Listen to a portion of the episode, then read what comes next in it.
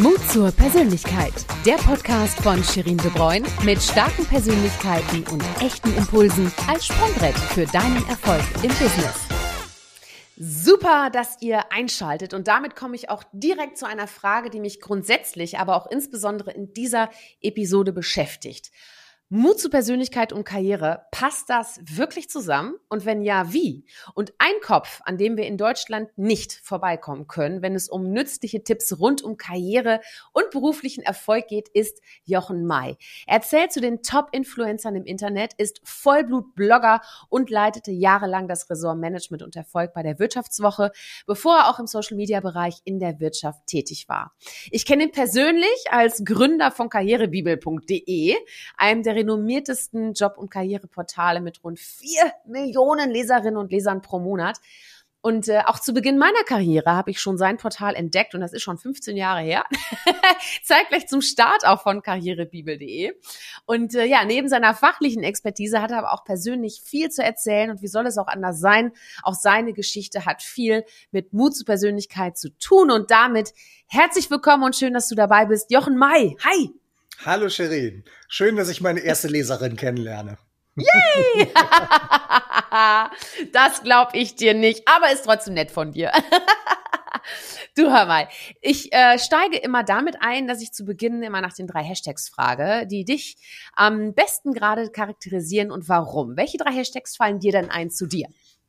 Also gute Frage wie immer. Man muss seine gesamte Persönlichkeit und all die Facetten in drei Worte packen. Super.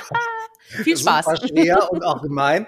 Also ich fange mal an mit Menschenfreund. Ich bin ein mhm. großer Menschenfreund. Ich mag Menschen und ich helfe ihnen gerne. Ich unterstütze sie gerne. Ich gebe ihnen gerne Rat. Das ist ja auch mein Job ein Stück weit. Zweiter Hashtag Volition, schwieriges Wort. Ich mag es aber, habe es vor Jahren mal entdeckt, darüber auch geschrieben.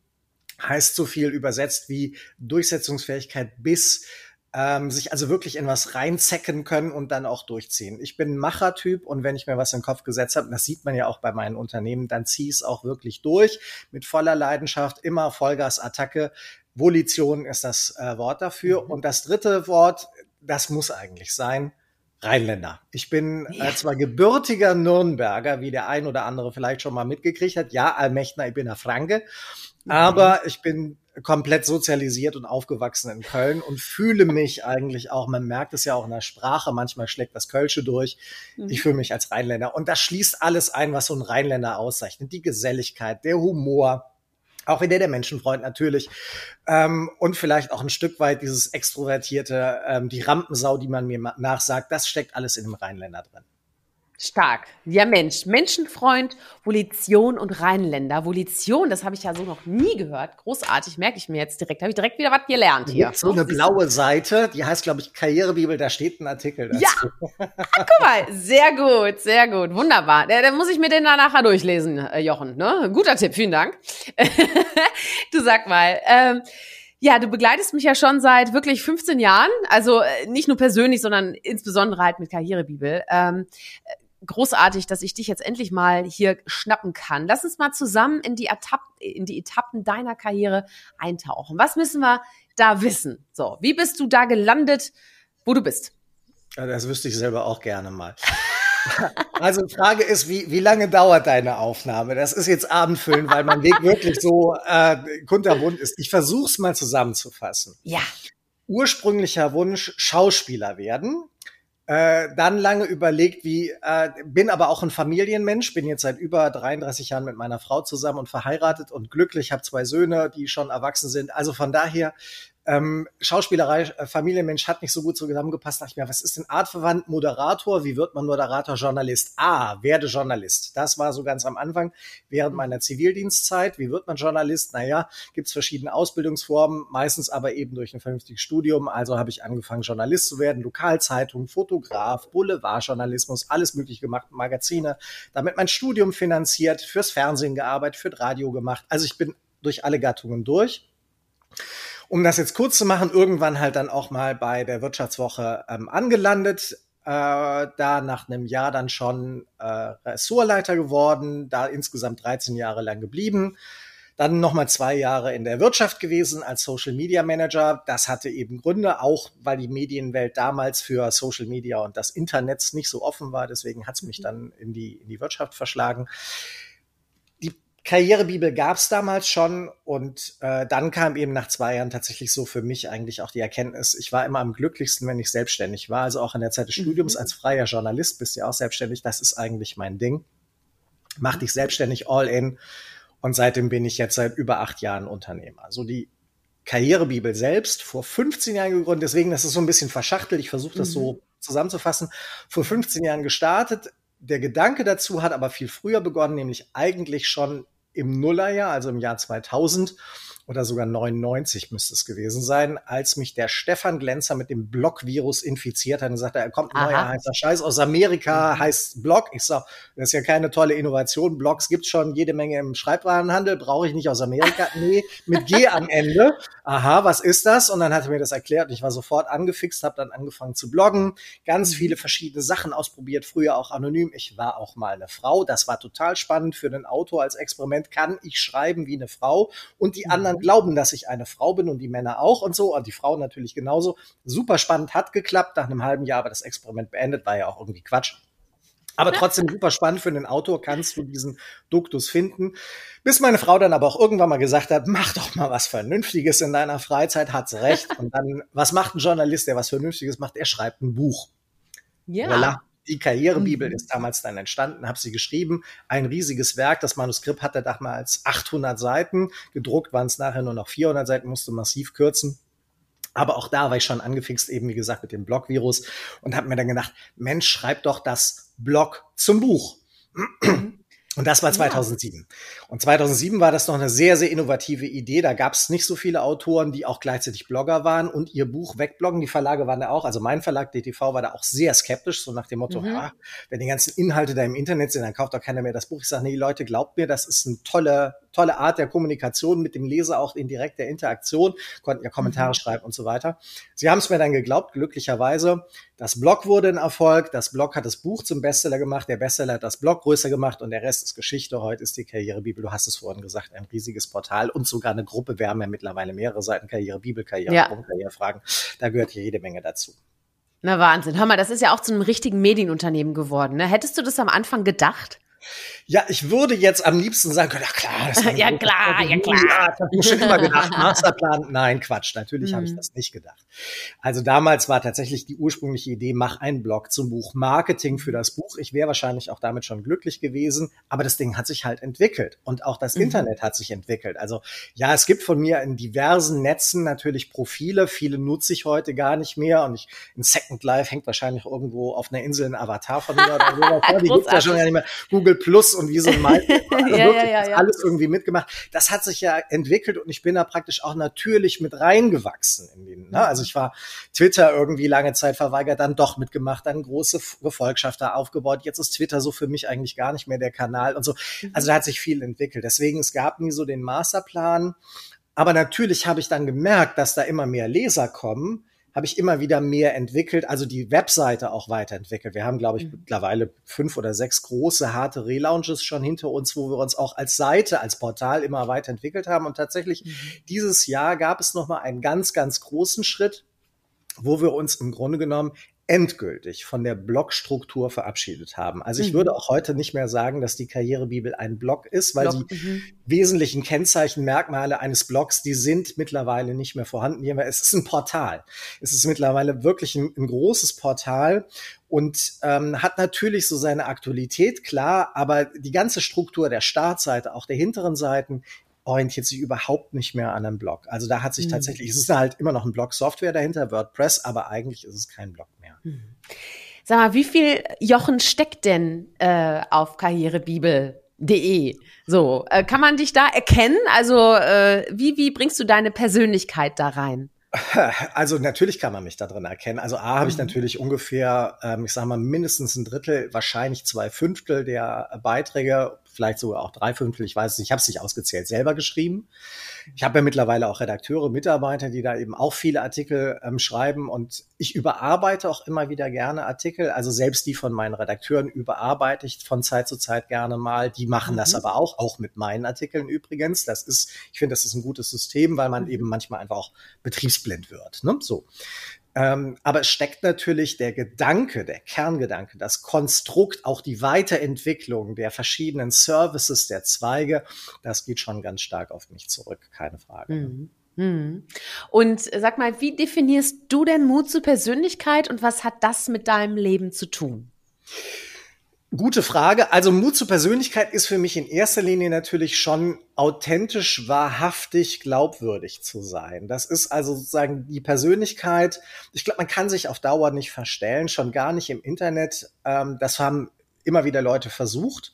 Ich habe mhm. das ja letztendlich auch versucht, habe ich ja vorhin erzählt, mit meinen anonymen Versuchen. Ja, anonym geht das vielleicht noch einigermaßen, aber wenn du wirklich mit Klarnamen da bist und als Persönlichkeit, Klar. natürlich als Brand vielleicht auch, dann kannst du das nicht sein. Also Persönlichkeit heißt Authentizität, Glaubwürdigkeit, Wahrhaftigkeit. Ähm, es gibt diesen wunderschönen Satz irgendwie, äh, das Internet oder auch Social Media sind das digitale Koks. Das ist jetzt so ein bisschen grenzwertig wegen den Drogen, ne? keiner macht den Drogen. Ähm, aber es ist ein Persönlichkeitsverstärker. Und ähm, es zeigt eigentlich immer das, was schon in dir drin ist. Vielleicht ähnlich wie Geld. Ne? Also Geld macht Menschen nicht schlecht, aber es verstärkt, was in ihnen schon an Charaktereigenschaften vorhanden war. Und so ist das mit mhm. dem Internet genauso. Und da gab es immer die, die, schöne Frage, aber was, wenn du ein Arschloch bist? Ja, also ich weiß gar nicht, ob ich das Wort bei dir im, im äh, natürlich sagen darf, ne? Aber na klar. Aber das ist natürlich eine gute Frage und ich glaube, das mhm. wird auch alles im, im Internet offenbar. Das ist im Übrigen auch eine, jetzt komme ich ein bisschen ab von deiner Frage, aber nur mal ganz kurz, es ist ja natürlich auch äh, Authentizität ist deswegen auch immer ein zweischneidiges Schwert. Also ich sage das und schreibe das auch so bei mir auf der mhm. Seite.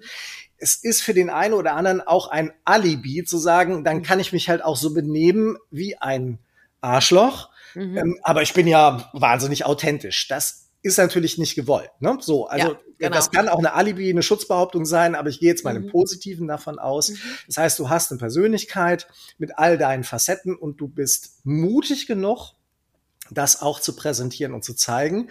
Und Mut schließt auch mit ein, dass du dich angreifbar machst, weil das mhm. ist einfach so bei keine Ahnung, 10 Milliarden Menschen auf diesem Planeten. Es finden dich nicht alle toll. Ja, das ist auch bei mir so. Ich erlebe das ja auch, gerade wenn ich auch mal streitbarere Artikel schreibe mhm. oder auch mal streitbarere Interviews gebe. Da gibt es dann Leute, die sind anderer Meinung und das ist auch völlig okay.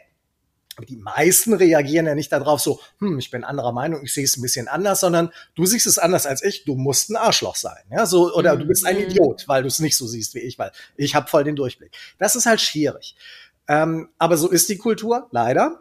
Aber so ist es gerade auch im Internet ganz, ganz stark. Und man, wenn man Mut zur Persönlichkeit hat, dann muss man auch den Mut zur Polarisierung haben. Und den habe ich. Mhm. Also ich habe damit überhaupt kein Problem, weil ich sage immer, gerade auch im Internet, ähm, das ist eine Blase, eine virtuelle Welt. Also du hast vorhin gesagt, ja, wir haben jetzt irgendwie vier Millionen Leser im Monat, 50 Millionen irgendwie roundabout im Jahr. Die kenne ich natürlich nicht alle. Ja, so kann ich ja auch gar nicht bei der Menge. Und da sind auch ein paar dabei, die uns wahrscheinlich lesen und gar nicht gut finden und trotzdem immer wieder lesen oder sowas. Mhm. Das ist aber auch völlig okay für mich. Ja, also ich führe keinen Beliebtheitswettbewerb im Internet. Mhm. Ich habe damit überhaupt kein Problem, wenn dann einer sagt, ja, ich finde dich aber scheiße. Ja, dann ist das so. Bitteschön. Ja, das ist ja dein Problem.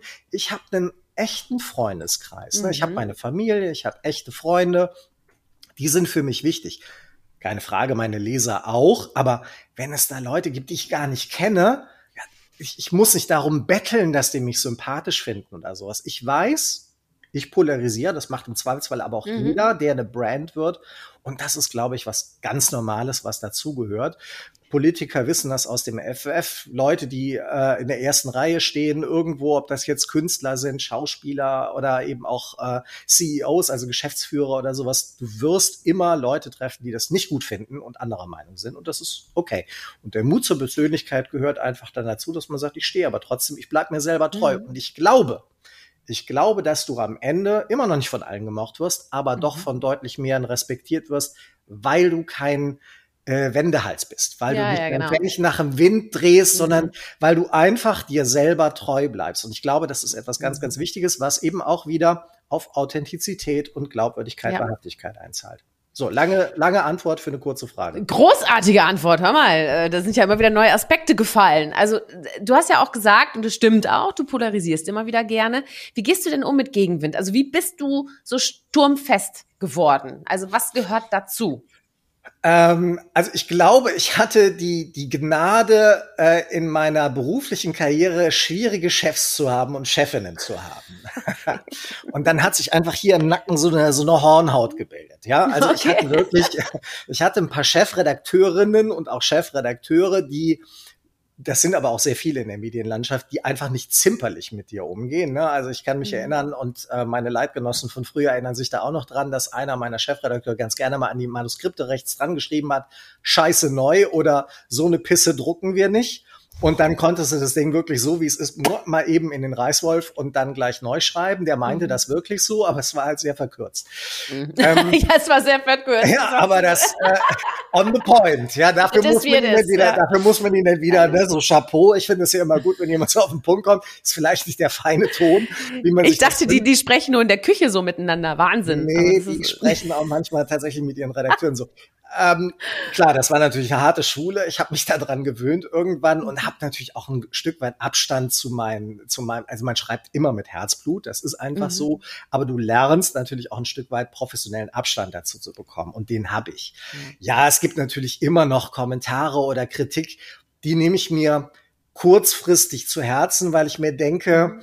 also das geht jetzt nicht, dass es mich jetzt persönlich angriff, dass ich danach irgendwie Selbstzweifel hätte, aber das ist so, der, der, ne, man hinterfragt sich, habe ich mich so falsch ausgedrückt? Konnte man das wirklich so missverstehen? Also, mhm. wo kann ich noch was lernen, noch mehr on the point zu sein, noch klarer, dass man es nicht missverstehen kann? Mhm. Aber oft merkst du dann halt, das sage ich jetzt auch mal, es klingt vielleicht auch schon wieder arrogant, aber du merkst halt doch sehr oft, manchmal wollen Leute auch absichtlich was missverstehen, um mhm. sich reiben zu können, um sich zu streiten, vielleicht auch weil sie Langeweile haben, ich weiß es nicht.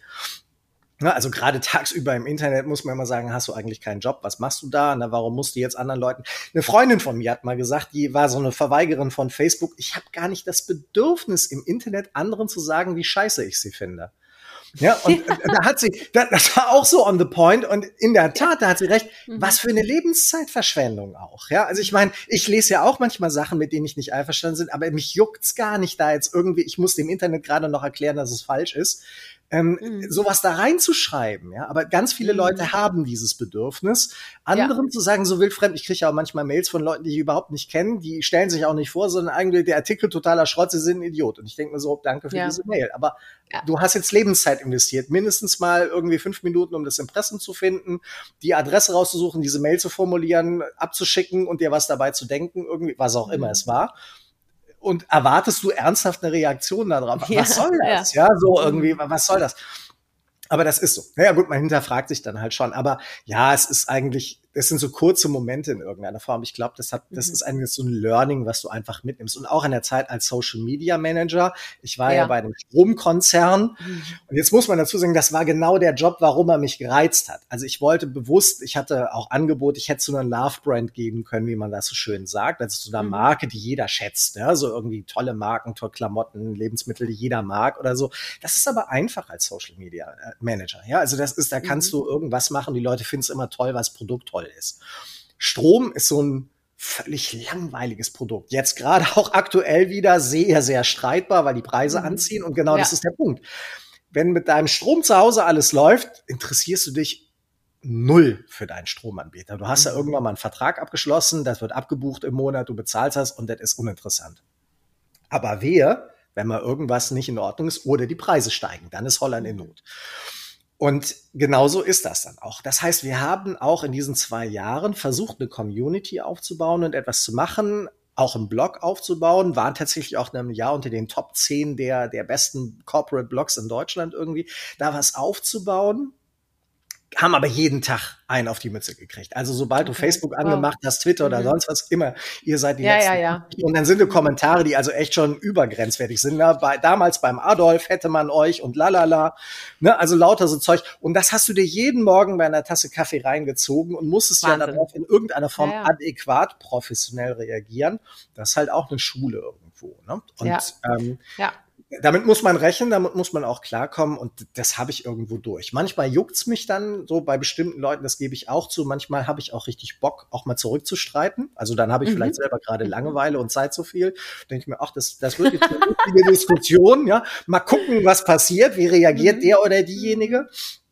Und dann, dann kann ich, dann spiegel ich schon mal ganz gerne oder wechseln in die Metaebene, dann gucken wir mal so ein bisschen, was passiert. Das ist aber eher Sozialstudie, würde ich sagen. Ne? So nach dem mhm. Motto, du ballerst hier rum, jetzt probiere ich mal zurückzuballern. Das Schöne ist, auf meinen eigenen Seiten kann ich das ab und zu mal machen. Also normalerweise machen das meine Leute, ich mische mich da nicht ein. Aber wenn es mhm. mich mal juckt irgendwie, dann denke ich mir, ach, jetzt ist ja mal lustig. Ne? Kann man mal mhm. ausprobieren, vielleicht lernst mhm. du noch mal was, wie reagieren die Leute so.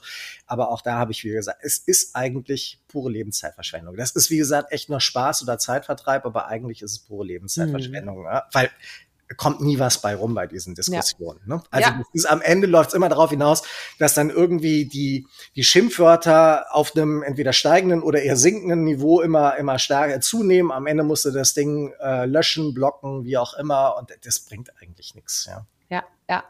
Apropos Learning, sag mal, hast du aus, aus einem bestimmten Fehler äh, in der Vergangenheit äh, äh, gelernt? Also aus welchem Fehler hast du in der Vergangenheit am besten gelernt? Aus allen. aus allen. Norris Antwort, genau, er kann alle. Äh, nee, also ich er kann alle. Natürlich kann man aus, aus, also ich glaube, dass man aus Fehlern mehr lernt als aus Erfolgen, weil die lullern ja einen auch immer so ein bisschen ein. Mhm. Ne? Also wenn du Erfolg hast, läuft gut, denkst du, oh, ich mache alles richtig, ne, machst du weiter. Und dann hast du so einen Höhenflug und irgendwann stürzt du ab, denkst du, komisch, wie kam das jetzt? Ne? So irgendwie, mhm. das ist immer schlecht. Bei einem Fehler lernst du halt, und da fragst du doch schon mal, wenn du reflektiert bist, dass, wie konnte das jetzt eigentlich passieren? Warum ist das so passiert? Und ich habe natürlich auch ähm, Dummheiten gemacht in der Vergangenheit. Ne? So irgendwie. Und ähm, aus denen lernst du halt am meisten. Da jetzt den einen rauszusuchen, boah, es ist total schwierig. Das ist genauso mhm. wie mit den der Hashtag-Frage. Er findet ja, ja, das ist Fehler, der, der es war. Das kannst du so nicht festmachen, weil jede Persönlichkeit, jedes, jede Lebenserfahrung, Lebensweisheit ist ja so eine Abfolge, weißt? Und manchmal sind es ja mhm. auch private Fehler, aus denen du lernst, die du dann aber auf deinen beruflichen Kontext überträgst. Ne? Also ja hast du eben festgestellt, mit bestimmten Leuten kann man nicht streiten. Und stellst du, dann bist du auf einmal in Social Media, denkst du, oh, das ist wahrscheinlich auch so ein Typ. Besser nicht mit denjenigen streiten, geht nicht. Ja? Also mhm. hat keinen Sinn. Das jetzt so irgendwie, also, also ich weiß es nicht. Das, vielleicht, ich weiß ja, ne, so Journalisten, ich bin ja selber einer irgendwie, die lieben das immer. Es gibt, glaube ich, einen Fehler, den habe ich aber bis heute noch nicht so ganz überwunden ich neige zum Präkrastinieren. Das ist auch ein ah. Wort, was ich, was ich mal gelernt habe. Es gibt das Prokrastinieren, das ist nicht mein, mein Problem. Ähm, also wenn ich was mache, dann ziehe ich es durch, aber ich neige zum Präkrastinieren. Das ist das Gegenteil. Das ist, ähm, du also die Prokrastinierer schieben ja Aufgaben, die sie nicht mögen. So lange wie es geht. So lange mhm. wie es geht. Und die Präkrastinierer können es nicht ausstehen, wenn eine Aufgabe nicht abgeschlossen ist. Also ziehen ja. zu viele offene Baustellen. Oh ja. Total mhm. verrückt. Mhm. Und ähm, das ist mein Problem. Also ich bin dann, wenn ich zu viele Tasks offen habe, die ich zu tun habe, dann werde ich ungeduldig ähm, bis gereizt. Also gibt so eine so eine Schallgrenze. So ich kann schon, also Multitasking kann ja keiner, aber ich kann so mehrere Baustellen gleichzeitig irgendwie jonglieren. Ich glaube, kann ganz gut auch organisieren. Mhm. Aber ab einem bestimmten Level, wenn es zu viele offene Baustellen werden, dann macht mich das nicht glücklich, um es mal so zu sagen. Ja, Mensch, äh, ja, das äh, ist interessant, äh, weil es dich ja auch, also erstmal finde ich großartig, dass du auch sagst, Fehler kann ich, ne? weil äh, ich finde, es ist ganz, ganz wichtig, ne? dass man eine positive Einstellung hat äh, zu Fehlern, weil nur dann können wir halt lernen. Das ist so, klingt banal, aber es ist so, wie es ist. Ne? So. Du, das ist ein, ein, wenn ich da reingrätschen darf, ja, das ja. ist ein Punkt, über den ich total gerne auch diskutiere in einem meiner mhm. Kernbereiche, nämlich bei der Bewerbung. Mhm. Es ist ja diese Hassfrage im Vorstellungsgespräch. Was sind Ihre Schwächen? Ja, erzähl. Ja. Und ich finde, diese Frage ist brillant. Ich finde die auch wahnsinnig wichtig, weil Menschen, die konstruktiv und durchaus auch souverän mit ihren Schwächen und Fehlern umgehen können, die reflektiert sind, sind die besten Mitarbeiter, die du bekommen kannst. Weil sie in der Lage sind, A, Verantwortung zu übernehmen und B, natürlich auch am meisten daraus zu lernen. Die machen den Fehler im mhm. Zweifelsfall nicht ein zweites mhm. Mal. Ja? Und es zeigt ja auch noch eine charakterliche Reife. Also nach dem Motto, ja, ich stehe dazu, ich habe Fehler, ich auch, ja, also jeder von uns macht Fehler und hat Fehler. Wir sind halt nicht vollkommen, ja, das sind vielleicht Götter, aber wir nicht. So, mhm. und dann, das zeigt, das sind alles positive Eigenschaften. Deswegen finde ich die Frage auch so klasse, obwohl sie ganz viele Menschen hassen und nicht mögen. Und ich verstehe immer, das bereitet mir immer, ich verstehe immer nicht, warum man die Frage so schlimm finden kann. Mhm. Es sei denn, man ist noch in seiner Persönlichkeit nicht gesettelt. Ne? Also man, man ist irgendwie noch unsicher oder meint, man müsste da irgendwie eine Rolle spielen oder sich hat vielleicht eine Profilneurose oder mm. ein schwaches, ausgeprägtes Selbstbewusstsein. Nochmal, diejenigen, die aus Fehlern lernen, die dazu stehen und sagen, hey, ist scheiße gelaufen, habe ich echt doof gemacht, stimmt, hast du recht. Kommt, also äh, wir analysieren mal, wie konnte es dazu kommen, versuchen wir abzustellen, auch in Zukunft, machen es dann immer besser. Das sind die besten Leute. Ja, mhm. und diese Frage deutet ja und zeigt auch schon an, was ist das da? Da sind wir wieder bei deinem Thema. Was ist das für eine Persönlichkeit? Und hat er auch Mut dazu zu stehen, also auch zu seinen Schwächen und zu seinen Fehlern? Mhm. Das ist eine tolle Eigenschaft. Das zeichnet die klügsten Köpfe aus. Ne? Also wie, wie, wie war denn das, dieses Zitat? Irgendwie die dummen Menschen oder sowas hinterfragen sich erst gar nicht. So Dunning-Kruger-Effekt oder sowas. Ne? Dumme Menschen hinterfragen sich erst gar nicht. Und gerade die Intelligenten sind jetzt, die ständig challengen, bin ich eigentlich richtig? Ähm, mhm. Habe ich das jetzt richtig gesagt? Ist das irgendwie okay, was ich mache oder so? Aber das ist genau ein, wieder ein gutes Zeichen. Wer mit seinen Schwächen, mit seinen Fehlern umgehen kann, wer diesen Mut dazu hat. Ist eine tolle Persönlichkeit. Ja, ja, ja. Und da möchte ich jetzt noch mal ein bisschen weiter mit dir einsteigen. Und zwar zum Thema beruflicher Erfolg oder auch Karriereeinstieg. Äh, welche Rolle spielt denn da die Persönlichkeit? Also eine ganz wichtige, glaube ich, auch eine zunehmend wichtigere. Es ist ja ein Trend, den ich seit Jahren beobachte, dass die mhm. harten Qualifikationen bei der Bewerbung, die sogenannten Hard Skills, ähm, Erfahrung, Berufserfahrung, Studium, Zertifikate, lalala, immer weiter an Bedeutung verlieren, während Soft Skills, aber auch die das schöne Wort Attitüde, also die Arbeitseinstellung, deine innere Haltung, auch eben die Persönlichkeit, deine, deine charakterliche Reife immer mehr an Bedeutung gewinnen. Und es gibt dieses schöne englische mhm. Bonmot, was sagt, hire for attitude, train for skills. Also stell die Leute mhm. ein für ihre Attitüde, für ihre Einstellung, mhm. ihre Haltung mhm. und mhm. trainiere dann die vielleicht noch fehlenden oder nötigen Skills. Und das ist eine sehr, ich finde, sehr kluge Einstellung und Haltung, weil du kannst jemanden wissen wir aus der Motivationsforschung zum Jagen nicht tragen. Ne? Also du kannst niemanden motivieren, wozu er mhm. selber nicht motiviert ist und so weiter und so fort. Aber wenn jemand die falsche Haltung hat, wenn jemand deine Werte nicht trägt, also ich mache es mal an einem konkreten Beispiel, wenn jemand zu uns käme und sagt, ich will für die Karrierebibel oder für den Jochen May arbeiten und ähm, mir sind aber diese Themen total, die gehen mir am, am allerwertesten vorbei. Also, oder ich will auch mhm. Leute nicht unterstützen. Das interessiert mich hauptsächlich, ich verdiene hier gutes Geld, dann ist das nicht unsere Haltung, dann ist das nicht unser Wert. Und das kann ein brillanter Schreiber, eine brillante Autorin sein, aber ich würde sie nicht einstellen, ja. weil die am Ende des Tages nicht unsere Werte teilt, auch nicht die richtige Ein Haltung hat. Also auch jemand, der sagt, ich bin nicht bereit, die Extrameile zu gehen oder sowas. Ne? Mhm. Also ich selber, mhm. ähm, ich mag das auch, wenn jemand sagt, ich engagiere mich, ich liebe meinen Job, ja, ich habe die Leidenschaft dafür. Wenn jemand sich als Söldner outet und sagt, also Punkt 5, lass den Stift halt, äh, fallen und ich mache hier nur fürs Geld oder sowas, was leider im Moment auch sehr viele Leute so nach außen kennen. Es gibt ja, habe ich jetzt vorgestern erst wieder gelesen, dieses Quiet Quit in Amerika, also das innere mhm. Kündigung, dass die Leute so äh, still und heimlich im Prinzip innerlich gehen. Mhm. Ja, kann man machen. Ich weiß, es betrifft auch ganz viele Leute, aber nochmal, was ist denn das für eine Haltung zum Stopp? Ist kein Plädoyer, bitte nicht falsch verstehen, kein Plädoyer für Ausbeutung durch Arbeitgeber, so nach dem Motto, ja, ja, arbeite du nee, zehn nee, Stunden, nee, klar, aber, nur acht. aber Schweigen hilft halt auch nicht, um was zu ändern, ne? So, ja. genau. Und auf ja. der anderen Seite ist aber auch so, ja, warum machst du diesen Beruf? Warum hast du den gewählt? Und viele, glaube ich, und das ist jetzt auch wieder mein, mein, mein Anspruch, ich möchte ja Menschen helfen dabei, den Beruf zu finden, den sie wirklich lieben mhm. nie sie aufgeben. Ich liebe meinen Beruf. Ja. Ich glaube, deswegen bin ich auch erfolgreich, mhm. weil ich das, was ich tue, wahnsinnig gerne tue und ja jetzt schon seit über 30 Jahren. Mhm. Und ich ja, frage mich ja. immer, wie willst du irgendwie in deinem Beruf reüssieren, ähm, wenn du ihn eigentlich gar nicht liebst und es nur für das Geld machst? Und was ist es auch für ein Leben, was von Montag bis Freitag scheiße ist und dann am Wochenende kurz auflebt, um dann sich wieder mhm. am Sonntagabend, äh, morgen schon wieder Montag. So, das ist ja auch kein kein Leben. Ne? So, also finde ich ganz ganz ja. schwierig an der Stelle. Ja. So, jetzt bin ich ein bisschen weg vom, vom, vom Schuss. Also, was wollte ich sagen? Warum ist diese Attitüde wichtig für den Erfolg? Also ich glaube, Persönlichkeit und eben auch diese, diese Passung zum Arbeitgeber, zum mhm. Job, zum Beruf, den man gewählt hat, die ist extrem wichtig für den Erfolg. Ja, es kann aber genauso auch eben ein Handicap sein, dann, wenn es nicht passt. Ne? Also so wie Klar. es zum Erfolg ja. beiträgt, wenn du sagst, ja, das passt, also sowohl der Arbeitgeber, der Job, das ganze Set, die Kollegen und so, das passt wunderbar, wie Faust auf Auge, Topf auf Deckel und so weiter, nee, Deckel auf Topf, so rum. Wunderbar, dann ist das toll. Aber wenn das nicht passt, dann setzt in der Regel das Immunsystem der Organisation ein und schaltet dich irgendwann aus, ja, und bekämpft. Ja, oder das eigene. Ja, weißt das du? eigene, genau. Das, das kämpft dann auch. auch. Also ich meine, das ist ja wie eine Partnerschaft. Also, weißt du, das ist ja. äh, exakt das Gleiche. Aber sag mal, gibt's sowas wie eine klassische Karriere überhaupt noch? Also welche Veränderung spürst du denn ganz deutlich in der Jobwelt? Ja, äh, ja, die, die klassische Karriere, man hätte ja früher auch gesagt Kaminkarriere, ne? Machst deine, mhm. sag mal, deine Bankausbildung nach dem Abitur oder nach der Realschule, dann arbeitest du dich hoch irgendwie in, bis in die Direktion rein, vielleicht hast du so ein bisschen Vorstand oder sowas und dann bist du irgendwann 67, gehst in Rente. Ja. Diese Karrieren gibt's nicht mehr.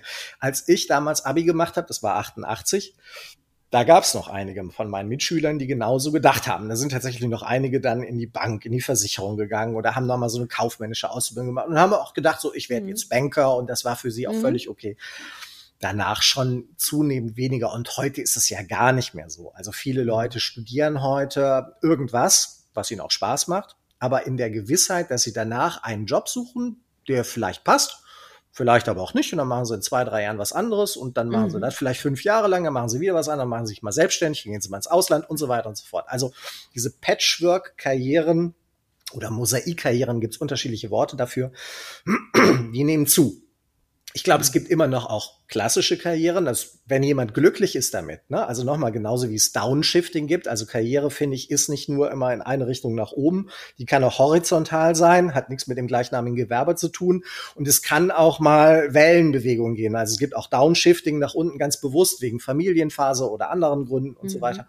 Finde ich völlig okay. Auch das finde ich ist eine Karriere, solange es bewusst mhm. ist und du mhm. deine eigenen Ziele dabei Erfolg, äh, verfolgst und auch den Erfolg erreichst, völlig okay, d'accord. Also ich bin jetzt nicht so ein Apostel des immer nur aufwärts, immer nur mehr und mehr und mehr. Das überhaupt nicht. Das merkt man aber auch in der Karrierebibel. Also von daher, ich glaube, jeder soll glücklich sein. Der Kölner an sich ist ja ein toleranter Typ, ne?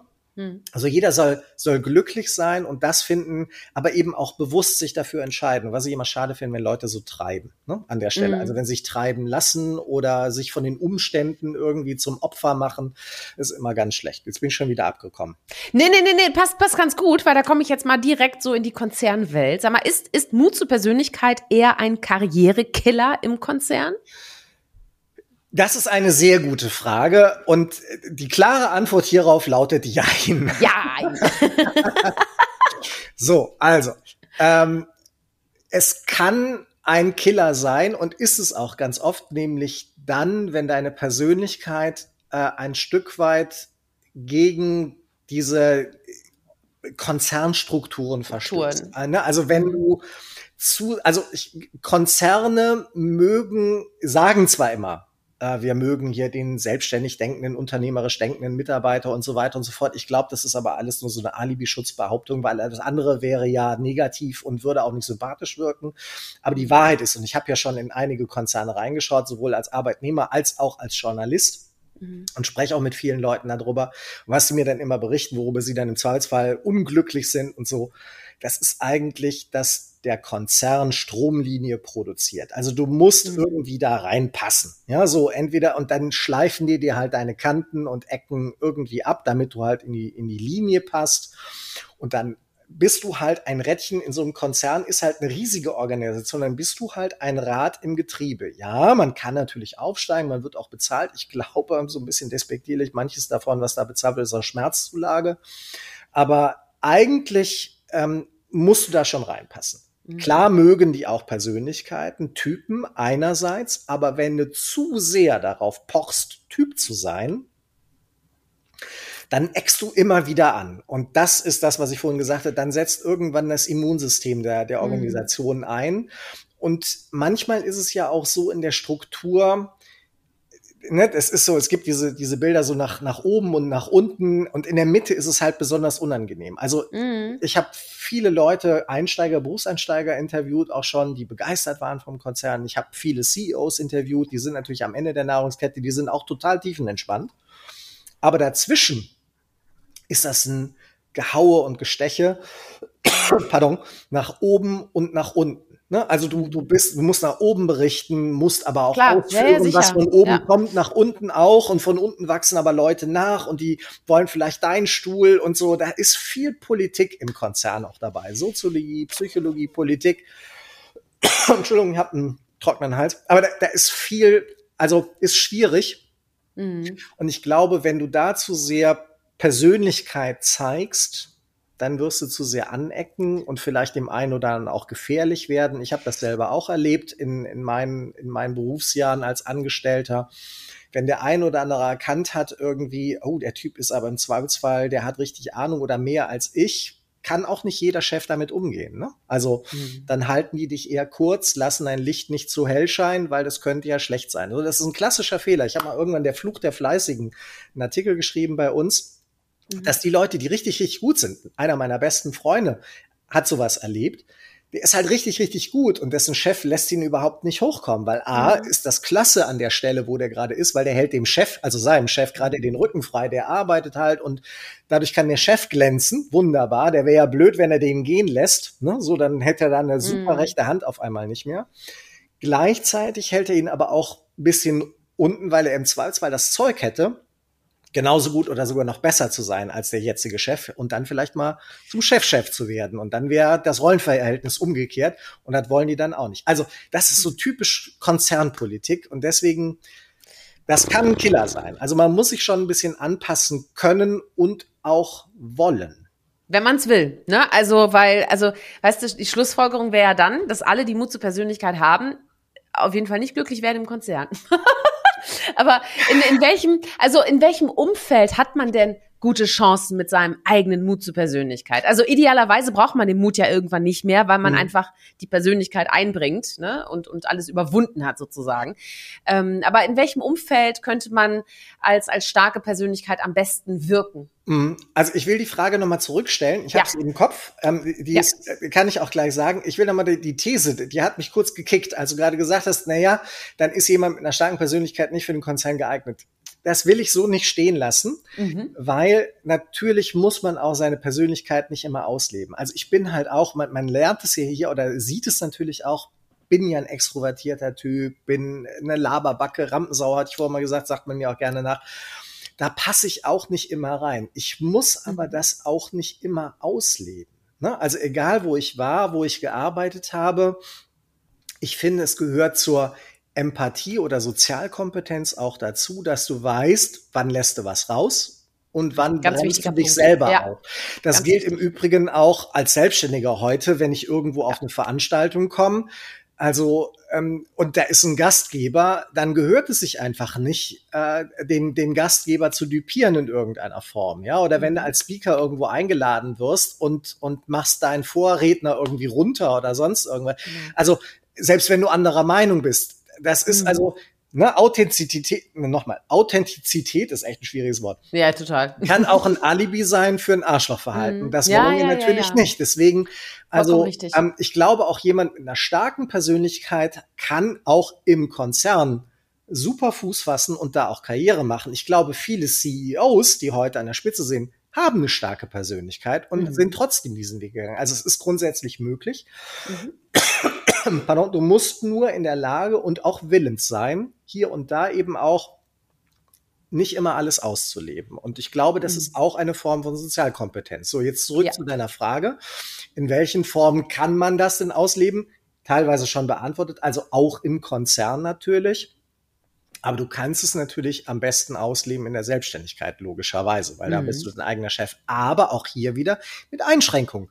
Weil es ist mhm. ja auch eine Illusion zu sagen, als Selbstständiger bin ich so selbstständig und frei und kann alles tun und lassen, was ich will. Nee, kannst du natürlich nicht. Du hast ja im Zweifelsfall auch Kunden und das sind auch unterschiedliche Persönlichkeiten und die haben vielleicht mhm. auch den Mut zur Persönlichkeit und so weiter und dann musst du dich eben auch mal arrangieren. Ja, wenn du natürlich auch da wieder ganz oben an der Spitze angekommen bist und kannst du die Kunden raussuchen und hast so viel und so viel Erfolg, dass sie dir die Bude einrennen, dann kannst du auch mal sagen, du, äh, so wie du hier gerade auftrittst, bye bye, such dir den anderen. Ja, ja, ja, ja, klar. Aber das ja. kannst du im Zweifelsfall ja am Anfang gar nicht. Ne? So, und dann mhm. ist es halt auch ganz schwierig. Also, und dann muss man sich eben auch einfügen können in irgendeiner Form. Und auch als Selbstständiger, irgendwann, wenn du wächst, größer wirst, bist du ja irgendwann nicht mehr nur Selbstständiger, sondern Unternehmer.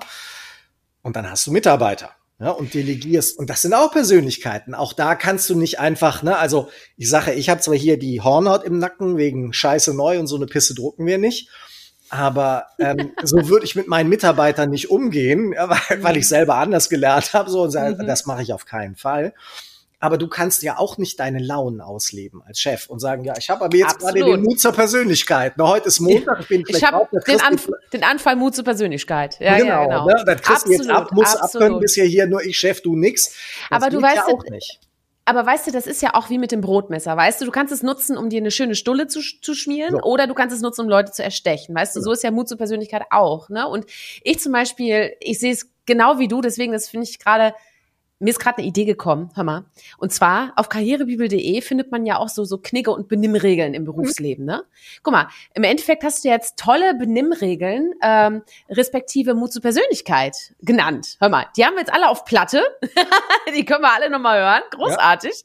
Ja. ja, herrlich. Nee, und, und darum, darum geht's, ne? Also, dass wir wissen, was macht uns aus, was sind unsere Stärken und wie können wir die in der Organisation reinbringen. Weißt du, das genau. ist es, dieser Match. Ja. Wenn der nicht stattfindet, ist man einfach nur ein Egozentriker. Ja, genau. Ähm, aber, ne, deswegen, es geht dann eben bei mir zumindest ums Brotmesser ist keine Ego-Nummer. Ne? Aber ja. klar, natürlich, wenn ein Arschloch bist, bist ein Arschloch. Ne? Also das. Ähm, aber auch der kann sich, kann, also ich, ich hoffe es jedenfalls. Sag, ich bin ein Menschenfreund. Aber der versteht sich gut mit anderen, die so ticken wie er, weißt du? Das ist wieder das, aber ich gebe die ja. Hoffnung nicht aus, dass der sich auch mal ändern kann zum Positiven. Er muss es halt nur irgendwann erkennen. Wahrscheinlich ist es genauso wie mit einem Alkoholiker, solange ein Alkoholiker verweigert, zuzugeben, dass er ein Alkoholiker ist, kannst du ihn nicht heilen, ja, oder kann er nicht ja. therapiert werden und davon loskommen, aber in dem Moment, wo er erkennt, hm, eigentlich mein Verhalten mhm. ist nicht okay, dann sind die Leute in fähig und in der Lage, sich dann eben auch zu verändern ja. und positiv. Aber Selbstreflexion und Selbsterkenntnis sind dafür definitiv wichtige Voraussetzungen. Ja.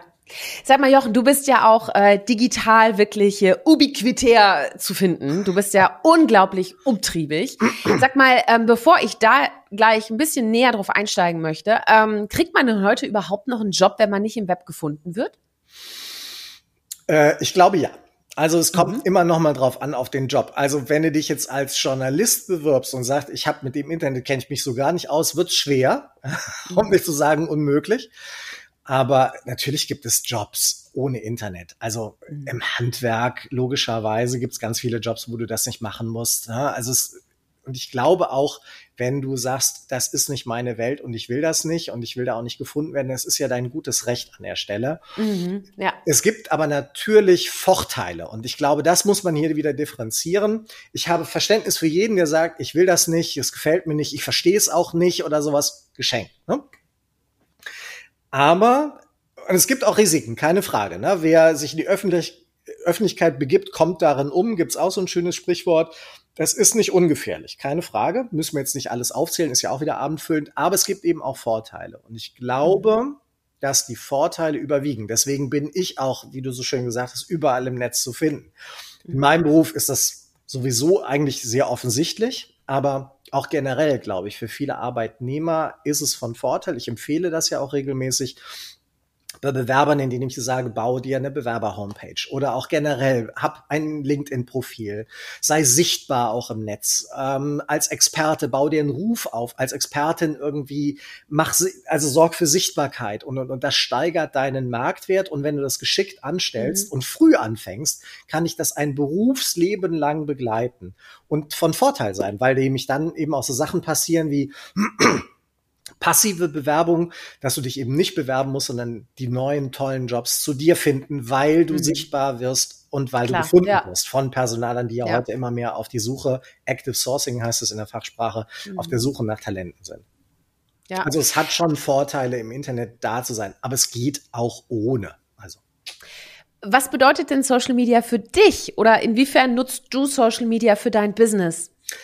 Also, ich habe da ein ambivalentes Verhältnis dazu. Mhm. Es ist, ähm, also einerseits finde ich es halt toll, mit, mit Leserinnen und Lesern in Kontakt zu treten, Feedback zu bekommen, weil das immer etwas ist. Ne? Ich habe ja den, meinen Beruf des Journalisten, des Autoren von der Pika auf gelernt.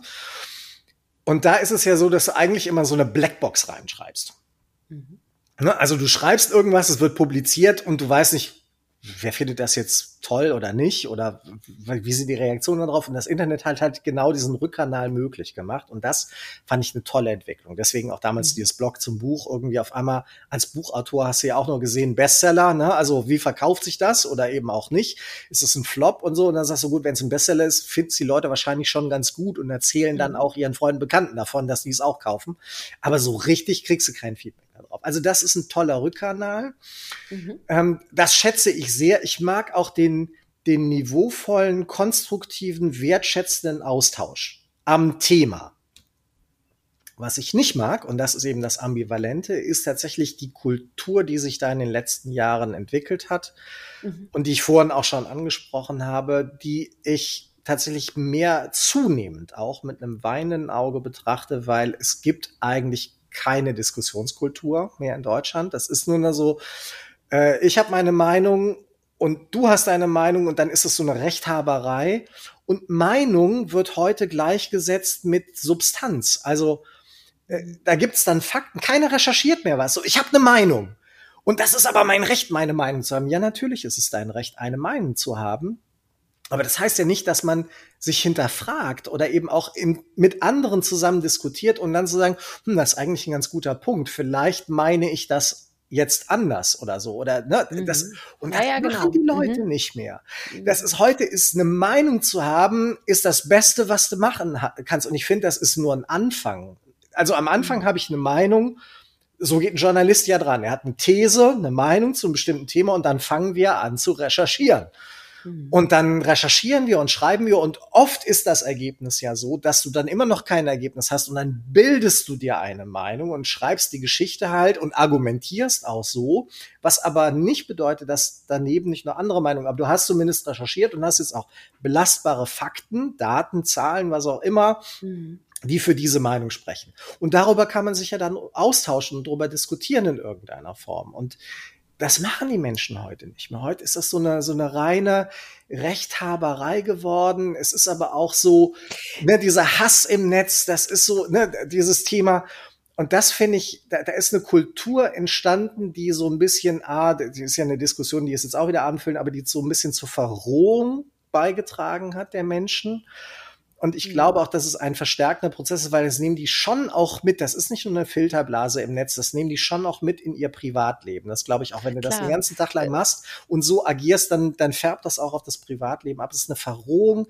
Und ich glaube, dass es aber auch zu einer Verdummung führt, weil man sich gar nicht mehr mhm. miteinander unterhält, sondern gegeneinander. Und das ist äh, sehr schade, und weil wir können eskaliert ja auch sehr schnell. Ja, ja, und wir, wir können alle nur voneinander lernen und uns zuhören in irgendeiner Form. Das passiert aber gar nicht mehr. Ja, Zuhören, ganz wichtiges Schlagwort. Da habe ich äh, schon in, in einigen Podcast-Folgen auch intensiv drüber gesprochen, wie wichtig das ist. Ne? Es ist ja auch, ja. wenn du, wenn du mit Personal Branding Agenturen sprichst, ja, die sagen dann alle Content, Content, Content. Ne? Du musst posten, posten, posten. Ähm, ganz ehrlich, nee, ist nicht nee. mein Weg, ja. äh, weil äh, du musst genauso gut zuhören und auch mal reagieren. Also weißt du, ähm, es gibt tausende Fragen, die gestellt werden allein auf LinkedIn. Ja. ja, das wird ja nicht langweilig. Und wenn du irgendwann so deine Buddies kennst, wo du sagst, okay, das interessiert mich, dann beteilige dich doch lieber erstmal an der Diskussion oder teile diesen Beitrag mit deinem Kommentar und dann hast du deinen Content, aber du mhm. hast warst Teil der Diskussion, ne? Ja. Weil man muss ja nicht immer das Rad von neuem erfinden und noch eine Frage stellen, weil mhm. alle anderen das auch tun. Ähm, also Wahnsinn. Ich habe da zum Beispiel für mich eine Regel. Und zwar, wenn ich einen Post setze, muss ich mindestens drei also ich hatte es erst auf zwei, ich habe es jetzt auf drei erhöht, muss ich erstmal kommentieren. Also ah, erstmal reagieren. Okay. So, und da ich ja jede Woche die Podcast-Folge ja veröffentliche freitags, muss ich natürlich dann auch in der Woche auf jeden Fall häufiger kommentieren, ne? weil ich habe da ja zwei, drei ja. zusammenhängende Postings mit. Ja. So, das heißt, äh, das ist meine eigene Selbstverpflichtung. Ich wünsche mir einfach, dass wir mehr reagieren, anstatt immer nur zu agieren. Mhm. Äh, ne? Also gerade wenn es um Zuhören geht und ja, Social Web. Boah, was ist klar. so anstrengend. Gut. Gut, ich bin jetzt Medienschaffender. Damit bin ich natürlich per se als, als Sender unterwegs. Ne? So, das ist ja als Medienschaffender, würde ich schon sagen, bin ich auch ja. immer eher Sender. Klar, also ich zum Beispiel würde, ich schreibe ganz selten Kommentare, wirklich ganz, mhm. ganz selten. Für mich bedeutet zuhören, dass ich lese. Also ich lese viel ja. lieber. Ne? Also nur wenn ich keine mhm. Kommentare schreibe, heißt nicht, dass ich die Post nicht gesehen hätte. Ja ich lese dann halt ganz viele Diskussionen mhm. und ich muss mich nicht immer an jeder Diskussion beteiligen, sondern ne, so nach mhm. ist schon alles gesagt und nicht von allen, dann muss der Kommentar von mir nicht auch noch kommen, wenn ich sage, da hat äh, Petra, Claudia und Franz haben das auch schon gesagt, was ich mir eigentlich gedacht habe, dann muss ich jetzt nicht auch noch dahin schreiben, nur damit ja. ich wieder sichtbarer wäre oder mhm. den Algorithmus wieder äh, betuppe, so nach, damit ich selber sichtbarer werde irgendwie. Also mhm. das Spiel mache ich eigentlich nicht mehr. Ja, also diese, ja. dieses Algorithmus-Spiel ähm, ist auch nicht so meins. Ne? Also mhm. ich denke mir immer, wenn man mir zuhören will, also ich bin ja auch sehr omnipräsent zugegebenermaßen, das reicht auch an der Stelle, denke ich mir mal. Und wenn jemand mir zuhören will und sagt, es interessiert mich, was deine Meinung dazu ist, dann mhm. findet er mich auch. Dann kann er mich genau. fragen genau. oder eben auch mit ja. mir diskutieren. Das ist überhaupt kein Problem. Und ich muss da diese Spiele auch nicht, ich, übergibt man sich auch so eine Abhängigkeit von Algorithmen. Das machen ja mittlerweile alle bei Insta, bei TikTok und bei mhm. LinkedIn und so weiter. Du begibst dich halt in so eine Abhängigkeit und am Ende, finde ich, leidet auch die inhaltliche Qualität massiv darunter, weil du nur noch Dinge tust, um die Reichweite zu erhöhen, so, um deine Community genau. zu bespaßen, um ja. sichtbar zu bleiben. Und es nervt halt alle. Ja, ja ganz genau. genau. Ja. Du sag mal, was machst du denn, wenn du mal nicht arbeitest? Ah, Ich habe hab viele schöne Hobbys. Also natürlich ähm, ganz viel Zeit mit meiner Familie verbringen, logischerweise. Mhm. Also gerade jetzt in diesen tollen Sommermonaten saß ich mit meiner Frau viel draußen, auch auf der Terrasse im Garten. Und dann sitzt man da und trinkt ein Weinchen oder man trifft sich mit Freunden. Ich sage, Real Life finde ich immer noch ist das Beste. Ja. ja also mhm. tagsüber die ganze ähm, am Computer hängen. Und man glaubt es nicht, ich gärtner auch total gerne. Also ich, ah, ehrlich? Ja, ja. Also ich habe, das klingt jetzt total spießig und langweilig. Überhaupt nicht, ich liebe das. Ich nehme ich auch. Ähm, und das ja. liegt daran, wenn du den ganzen Tag hier so mit einer Tastatur zugange bist, äh, dann mhm. brauchst du sowas was Erdiges, um dich ja. buchstäblich zu erden und dann so im Dreck zu wühlen ähm, und da die Pflanzen irgendwie zu hegen, zu pflegen, das fördert auch gleichzeitig meine Geduld, weil da kannst du ja, weiß man ja, am Grashalm ziehen bringt nichts, ne? Mhm. So irgendwie, die wachsen von alleine in ihrer Geschwindigkeit. Mhm.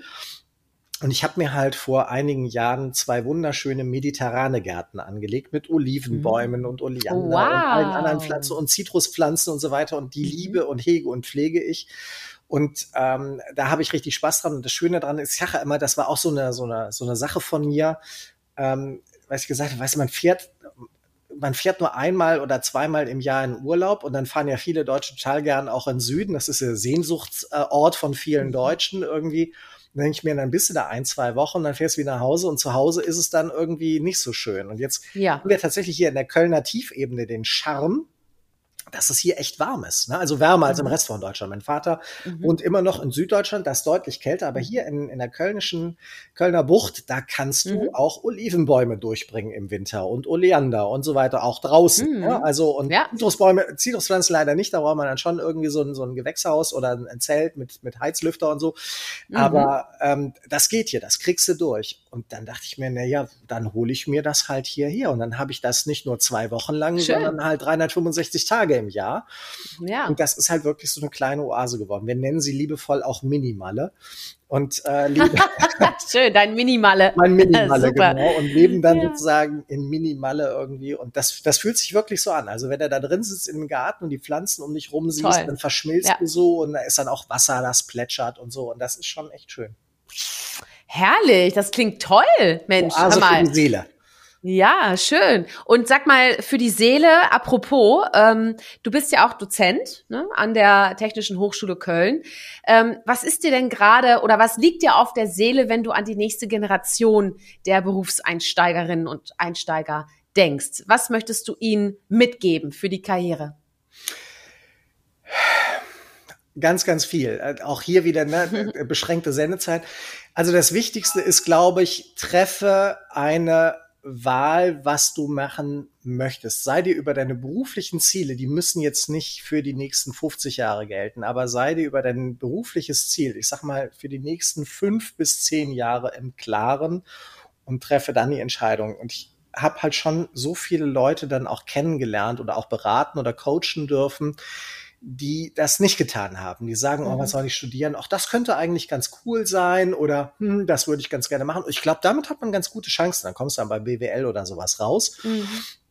Und dann machen die das und dann sagen sie hinterher, ja, was könnte ich denn damit eigentlich mal machen? So welcher Job könnte es dann mal sein?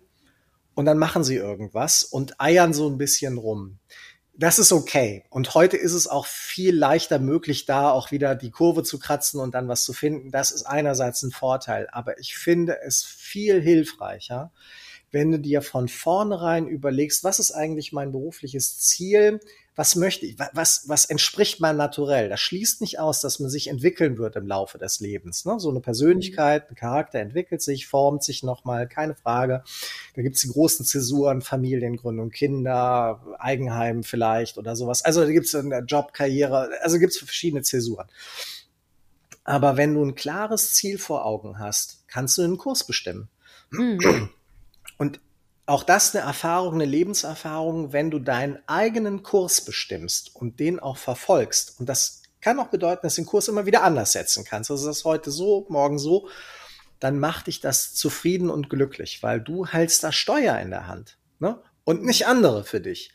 Und das tun, glaube ich, viele junge Menschen. Ich habe es bei meinen eigenen Söhnen erlebt, die halt auch am Anfang nicht wussten, was sie machen sollen. Und das war für die, und ähm, das habe ich auch bei vielen Freunden meiner Söhne erlebt oder auch Freundinnen, ne, Mitschüler damals, als die Abitur gemacht haben oder sowas, die dann auch zu uns natürlich zu Besuch kamen. Dann unterhältst du dich natürlich mit denen. Die wussten nicht, was sie machen sollen. Und die haben heute so viel Auswahl. Und das gilt natürlich auch für mhm. Studenten äh, nach dem, und das macht die fertig. Also ja. das erlebe ich, diese, diese Masse an Optionen ist nicht hilfreich. Also da waren mhm. meine Mitschüler damals 88, bei AB 88, die waren, die wussten halt, okay, ich werde Banker. Ob das in der Rückschau so eine gute Wahl dann war, für die weiß ich auch nicht immer. Aber die waren erstmal zufrieden, die wussten ihren Weg und sind den auch gegangen, haben sich dann beworben. Es gibt ja verschiedene Banken, wo man sich bewerben kann und dann haben die das gemacht. Die waren glücklich damit mit der Entscheidung. Mhm. Und heute mhm. sind die Leute so ein bisschen, ja. sie wissen eigentlich gar nicht, was sie wollen und eiern so ein bisschen rum. Und ich glaube, deswegen sind viele junge Menschen auch orientierungslos im wahrsten Sinne des Wortes und dadurch eben auch latent unglücklich und womöglich auch unzufrieden. Und ähm, andersrum wird ein Schuh draus. Also und das ist jetzt keine Werbung für such dir einen Coach oder komm zu mir bitte. Es gibt sich andere und du musst auch gar nicht zu mir kommen. Das kann man auch alles selber machen. Ja, und dafür gibt's dann auch zum Beispiel so eine Seite wie die Karrierebibel und nicht nur die, sondern auch andere. Stell dir die richtigen Fragen, gute Orientierungsfragen und die kannst auch nur dir du dir selber beantworten. Das ja, ist klar. das Grundprinzip des ja. Coachings. Ein guter Coach stellt ja in erster mhm. Linie nur Fragen. Nur Fragen. Ich bin halt so ein bisschen auch Ratgeber und Berater, aber eigentlich das, das reinrassige Coaching ist ja vor allen Dingen Fragen stellen, weil weil die Antworten liegen nur in dir selbst. Die kannst du ja. nur selber rausfinden. Und deswegen, mhm. das kann man aber mit sich selber machen. Also Selbstcoaching sozusagen. Stell dir die mhm. richtigen Fragen, aber sei ehrlich zu dir und beantworte sie. Das ist ein schwieriger Prozess. Das macht auch nicht Spaß. Das kostet Zeit. Vielleicht ein Wochenende, vielleicht zwei Wochen je nachdem. Mhm. Und dann ja. musst du da durchgehen, aber du musst dich mit dir selber auseinandersetzen und, und dich selber besser kennenlernen und dann eine Entscheidung treffen natürlich auch. Aber ich glaube, das Ergebnis langfristig ist besser und viel zufriedenstellender und macht auch glücklicher auf lange Sicht. Und nochmal, es ist nichts in Stein gemeißelt. Wenn du nach fünf Jahren oder auf dem Weg feststellst, hm, war doch eine blöde Entscheidung oder habe ich das total übersehen und eigentlich ist es ganz anders, dann kannst du das immer noch umändern. Ich glaube, da kannst du sagen, Fehler kann ich. Genau, genau.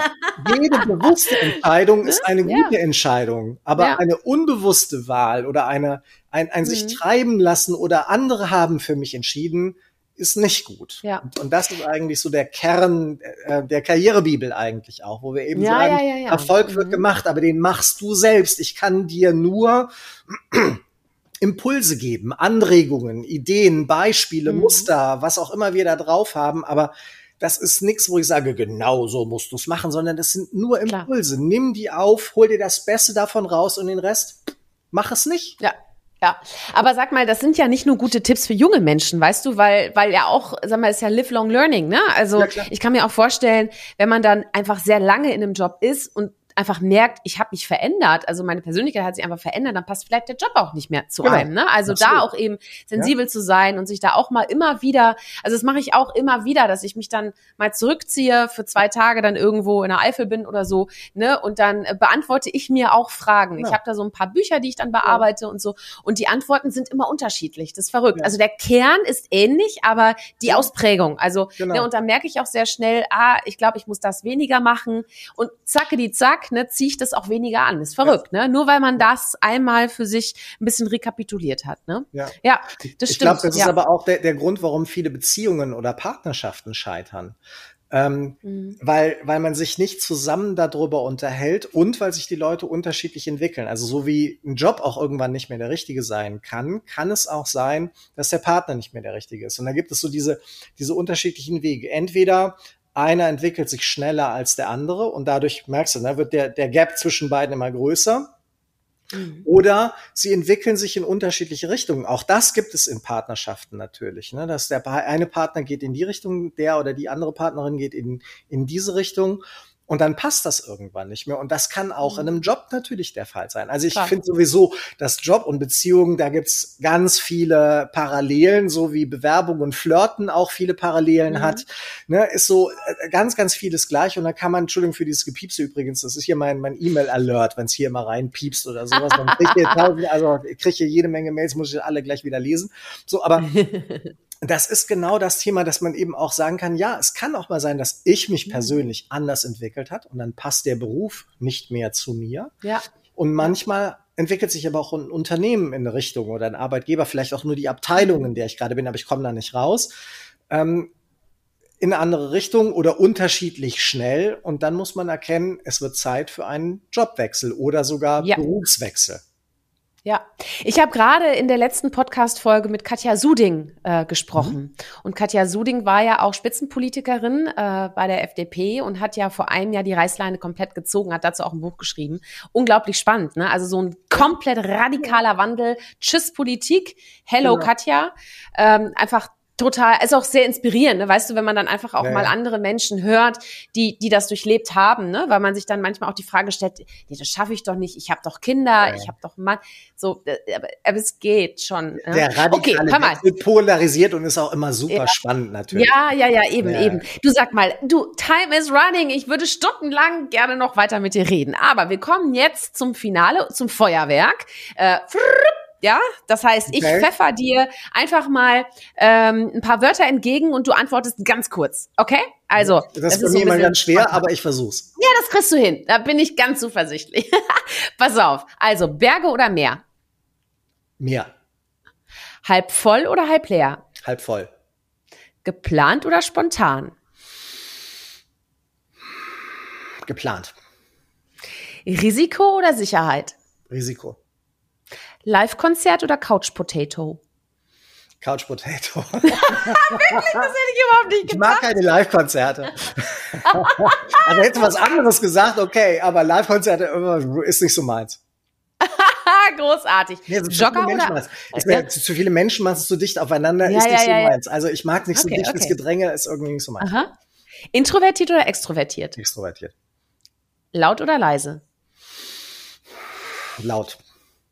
Ja, ja, ja, okay, ja, ja, ja. Ja, du, ich habe ja vorher schon mal mir Gedanken gemacht, weißt du, so wie du antworten könntest und so. Und bei laut, ja, aber nicht unangenehm laut, weißt du, sondern eher eindringlich, ja. dass du wirklich da eine wichtige Message ja. hast. Ja, aber ich bin, kein, so? ich bin, ja, bin kein leise Trainer. Mhm. Also wenn ihr eine Meinung habt, mhm. dann vertrete ich die auch und dann kann ich auch ja. laut sein und auf der Bühne muss ich sowieso laut sein, sonst hört mich die letzte Reihe nicht mehr reden. Also von daher, sehr laut.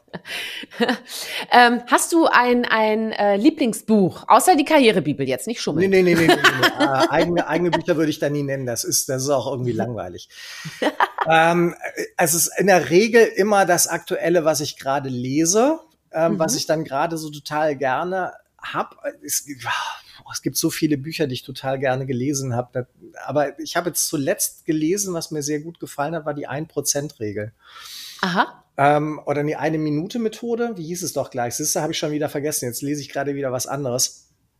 Und das hat mir ganz gut gefallen. Es ist dieses, dann, davor habe ich dann Breathworking gelesen. Das war auch ein Ja. faszinierendes Buch. Ah ja. Ähm, über Breathworking, mal ein ganz anderes Thema, Mhm. fand ich total spannend, wo ich dann Mhm. gelernt, was kann der Atem eigentlich alles Total. bewirken, wenn man da Ist richtig total krass. Super, super Absolut. spannend. Ja. Und bei der eine Minute Methode oder 1% Regel ist halt so diese, diese Tiny Habits. Das fand ich so klasse, Mhm. was du alles Mhm. bewirken kannst, wenn man sich das bewusst macht, irgendwie, was du Mhm. mit einer einzigen kleinen Handlung, die aber jeden Tag wiederholst, auf lange Sicht, der Zinseszinseffekt, ne, im Grunde genommen, was du da alles bewirken kannst, fand ich auch ganz faszinierend. Also es ach, gibt so viele tolle Bücher Ja. natürlich. Ich Ja, ja, ja, aber du hast ja schon welche ich habe genannt. ich hab so viele Bücher, die ich noch lesen muss, da bei, bei mir irgendwie rumstehen irgendwie und ich krieg sie dann auch immer von den Verlagen zugeschickt irgendwie und dann Mhm. äh, ich freue mich, ich bin bin eine Leseratte.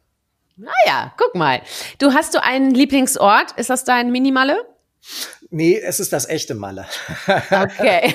Also Minimalle mag ich sehr gerne, aber deswegen heißt es ja Minimalle. Also ich, ich liebe wirklich die Insel Mallorca. Und ich spiele auch immer wieder mit dem Gedanken, dorthin mal vielleicht sogar wirklich überzusiedeln Mhm. und äh, mich da mal niederzulassen. Ähm, Mhm. Nächstes Jahr mache ich zumindest einen Teil davon wahr. Nächstes Jahr bin ich tatsächlich im Mhm. Frühjahr drei Monate nonstop auf Mallorca, habe mir da eine Finca gemietet und werde äh, dort drei Monate verbringen, von Februar bis April. Wow. Meine Frau kommt mich natürlich besuchen, die halt hat auch ihren Job, die kann da nicht dabei sein. Also die halt ein paar Mal in den Ferien ist die dann halt dabei und Ja. äh, wahrscheinlich komme ich meine Söhne mal besuchen, meine Kollegen kommen mal Klasse, vorbei, mein ja. Vater vielleicht mal Mhm. Freunde und so. Das ist ja schön. Sobald du sagst, ich habe eine Finca auf Mallorca, melden sich ganz Dann kommen sie viele, alle. Ja. ganz viele Freunde, die sagen, oh, wann bist du da? Ah, das trifft ja Ui. gut. Da bin ich ja auch, gerade- hatte ich eh Ich wollte auch schon so lange dahin. Genau, ja, ja. Ich, ich wusste das. Deswegen Mhm. ist eine große Finca, drei Bäder, drei Schlafzimmer. Also ähm, da, da passt ein bisschen Platz für was. Gäste. Ja, ja, genau. Da passt ein bisschen was rein. Ähm, Super. und da Mhm. will ich dann mal so ein bisschen ausprobieren, äh, wie das ist, wenn man da einfach länger nochmal verbringt. Und Ja, auch spannend. gerade das Frühjahr miterleben, weil sonst war ich immer so eher in den Sommermonaten, also eher so Mai, Juni, Juli irgendwie dann da oder auch Mhm. mal Spätsommer. Und dann Mhm. jetzt will ich mal das Frühjahr da einfach nochmal ein bisschen. So the real life The real sozusagen. life, genau. Ja, ja, okay, cool. Ja, und sag mal, was ist denn dein Lieblingsessen? Hast du eins? Lieblingsgericht? Oh ja, ich habe oh mehrere. Also ich bin äh, leider, man sieht das jetzt glücklicherweise hier nicht auf dem Video, weil ich den Ausschnitt sehr weise gewählt habe. Äh, ich bin äh, ein, ein äh, sehr passionierter Weintrinker und gerne Esser. Schlemme Mhm. gerne. Da gibt's ganz viele verschiedene Sachen. Also natürlich mag ich Sushi und alles Gegrillte. Also ich bin großer Barbecue-Fan. Mhm. Ähm, zu meinen Leibspeisen gehören auch so Sachen wie Sparrows, also so diese fiesen Soul-Food-Schweinereien irgendwie. äh, Wenn man sich die ich Hände dreckig macht. Genau, genau, genau. Aber an, also ein totales, totales Lieblingsessen sind tatsächlich Meeresfrüchte in Oh ja. diversen Mhm. Variationen. Also ich, Mhm. ähm, ich mag natürlich auch Fleisch. Ich bin auch ein Fleischesser, ja, klar und immer noch, ja, irgendwie. Mhm. Äh, ich mag auch äh, gerne Gemüse und Obst und so weiter, aber Meeresfrüchte, damit Mhm. kannst du mich echt, echt glücklich Du machen. bist echt so ein Meerestierchen, ne? Also so mit Mallorca und so, Mhm, ne? Also genau, ja, irgendwie, ja. Ich- also das wird dir mag- schon gut stehen, glaube ich. Ich. Ich mag die Fauna Mhm. da, ich mag die Flora Mhm. da irgendwie. Also ich finde das, ich mag auch Griechenland total gerne. Habe ganz Mhm. oft viel Zeit auch auf Kreta verbracht. Auch da dieses Essen, einfach dieses frische Essen, die Tomaten, die Gurken, der Schafskäse, das schmeckt alles ganz anders. Die vielen Kräuter, das Olivenöl, äh, toll. Also und dann auch der frische Fisch dann immer irgendwie Ja. total gerne. Ja und gerade Ja, die mediterrane Küche und dann noch ein leckerer Wein dazu. Das Leben kann schön sein. Womit wir bei der Frage sind, Lieblingsdrink. Was ist dein Lieblingsdrink? Naja, also Wein natürlich, klar. Und Mhm. wenn ich jetzt Drink, da wäre ich jetzt schon wieder bei den etwas härteren Alkoholiker. Mhm. Also, also da trinke ich total gerne Gin. Schon seit Ja. Jahren, auch schon bevor er so hip geworden ist, habe ich gerne Gin Mhm. getrunken. Und ich habe vor einiger Zeit einen fantastischen, der ist aber eher was für den Winter, finde ich, einen fantastischen Rum kennengelernt. Botucal heißt er. Der ein oder Mhm. andere kennt ihn vielleicht. Ich finde, dieser Rum kommt aus Venezuela ist Mhm. ein, der schlägt jeden Cognac. Der hat so viele, wenn er da die Nase, ich trinke den auch immer aus dem Cognac-Schenker, wenn du den an die Nase nimmst, der, das, der bist schon besoffen nur von, vom Riechen irgendwie. Der hat so viele tolle Aromen. Wie gesagt, der schlägt jeden Cognac und ich mache auch immer mit ganz vielen Freunden, die auch so gerne mal gutes Zeug trinken, also nicht um Mhm. sich zu besaufen, sondern einfach um zu genießen. Ich bin also kein, kein Schmeckt ja auch pur ganz gut. Ne? Total, Also, finde Rum- ich auch. Also, wenn du guten den darfst hast. du nicht verdünnen, das wäre eine Todsünde, ja. So den Ja, ja, ja, ja. wirklich Mhm. pur und auch Mhm. wirklich nicht viel. Da geht's mir auch nicht um den, um den Schwips, sondern da geht's einfach wirklich um die Aromen und den Genuss. Und der Mhm. hat so viele davon, das macht einfach nur Spaß. Ein- Einfach nur schlenken, riechen, toll. Ich hatte mal, ich habe mal, ich hatte mal so, so ein Rum-Tasting, spontanes, muss ich sagen. Aber das wurde auf jeden Fall sehr umfangreich. Und da habe ich eine Faustregel gelernt. Und zwar ähm, jedes Jahr, äh, also je älter der Gin ist, äh, der Rum ist, also äh, quasi äh, vor zehn Jahren musst du also pro Jahr eine Minute im Glas den Rum leben lassen. Also mhm. sprich zehn Jahre alt, zehn Minuten warten, okay. bevor du ihn trinkst. 30 Jahre alt, 30 Minuten warten dann schwenken und dann erst trinken, weil dann entwickelt dann entwickelt er noch mal viel mehr ja. diese, weißt du, diese ja, ja, Aromen Duftstoffe, und, ja, genau, Aromen genau. und alles und so. Genau, also das äh, wurde mir sehr nahegelegt. Also gerade mit guten Tropfen dass okay. man da auf die Jahreszahl achtet. Kannst du ja mal ausprobieren. Ja, werde ich ausprobieren. Aber wie gesagt, mhm. 30 Minuten, wenn ich einen rumtrinken will, warte ich dann. Da muss, da muss deine Frau das einfach heimlich machen und sagen, guck mal, Schatz, ich habe dir einen Rum mitgebracht. Weißt du so? Musst du mit ihr einen Deal ja, machen dann.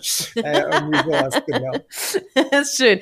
Hör mal, wir kommen zur letzten Frage, Jochen. So. Ähm, und ja, es ist so die Frage natürlich auch, die mich beschäftigt. Denn ich möchte herausfinden, warum braucht unsere Welt Mut zur Persönlichkeit? Jochen, deine Antwort. Weil Verstellen sowieso scheiße ist. ja, also ich meine, ich, ich brauche ja, also auch für Freundschaften, nochmal, was ist das, was ist das, was Menschen am meisten glücklich macht? Wir sind ein soziales Wesen, Beziehungen zu anderen Menschen. Das ist das, was wir immer anstreben, worum es uns am Ende auch geht. Wenn du alles Streben des Menschen anguckst, selbst wenn es um Anerkennung geht oder Wertschätzung, wir brauchen die Interaktion mit anderen Menschen. Der Mensch braucht und liebt auch den anderen Menschen und möchte mhm. auch geliebt werden. Das ist natürlich das große Ding. So. Und da ist jeder anders. Und das ist schön so, dass wir alle individuell verschieden sind und jeder seine eigene Persönlichkeit hat. Und es ist natürlich auch toll, dass man die richtigen Menschen findet, die zueinander passen. Mhm. Seinen Lieblingsmenschen sozusagen oder die mhm. Lieblingsmenschen. Wunderschöner Song von Namika war das, glaube ich, ne? Ja. Hallo genau. Lieblingsmensch, ne? Genau so. Mhm. Genau das ist den, den Seelenverwandten irgendwie. Und das mhm. gelingt natürlich nur, wenn wir alle mehr Mut zur Persönlichkeit haben. Also, wenn du dich verstellst, wie vielleicht bei einem Flirt oder so, wenn du versuchst, dich attraktiver zu machen, als du bist oder so, findest du aber auch nicht den richtigen an der Stelle. Ne? So und mhm. deswegen ja. gute Persönlichkeit hilft uns allen, macht uns alle auf lange Sicht glücklich. Das heißt nicht, dass alle zu allen passen und jede Persönlichkeit mit jeder harmoniert. Das Gegenteil ist sogar oft der Fall, aber es gibt auf jeden Fall für jede kleine Gruppe gibt's die richtigen Menschen und die zu finden ist ein tolles Abenteuer. Mensch, Jochen, mit dir zu sprechen ist auch ein tolles Abenteuer. Ich danke dir äh, für die Zeit, für, für all deine Impulse, für deine Offenheit. Vielen, vielen lieben Dank. Jochen, habe ich noch irgendwas vergessen? Oder Nee, ja, ne? aber ganz viel, aber dann wird das ja fünf Stunden lang und deswegen ja, wir das machen wir dann bei einem, das machen wir dann bei einem, bei einem leckeren Rum auf der Finca. Zum Beispiel. Genau. Entweder Minimalle oder Megamalle, das so, gucken wir dann. Genau, das sehen wir dann. Großartig. Hör mal, ganz vielen Dank dir und auch all unseren Zuhörerinnen und Zuhörern. Nicht vergessen, diese Folge gibt's ja nicht nur als Podcast, sondern auch, wenn ihr den lieben Jochen hier in seinem Studio sehen wollt und mich hier im Büro, äh, auch auf YouTube. Deswegen, ähm, ja, kommentiert, liked, was das Zeug hält. Über einen LinkedIn-Beitrag freue ich mich natürlich auch und Kommentare auch, alles, Bewertung und so weiter. Es war bombastisch. Nächste Woche Freitag geht's weiter. Seid mutig, zeigt Persönlichkeit. Eure Shirin. Ciao. Ciao. Hol dir deine Portion Mut zur Persönlichkeit. Alle Folgen zum Podcast findest du unter www.mutzupersönlichkeit.de als Video bei YouTube und bei allen gängigen Podcastdiensten.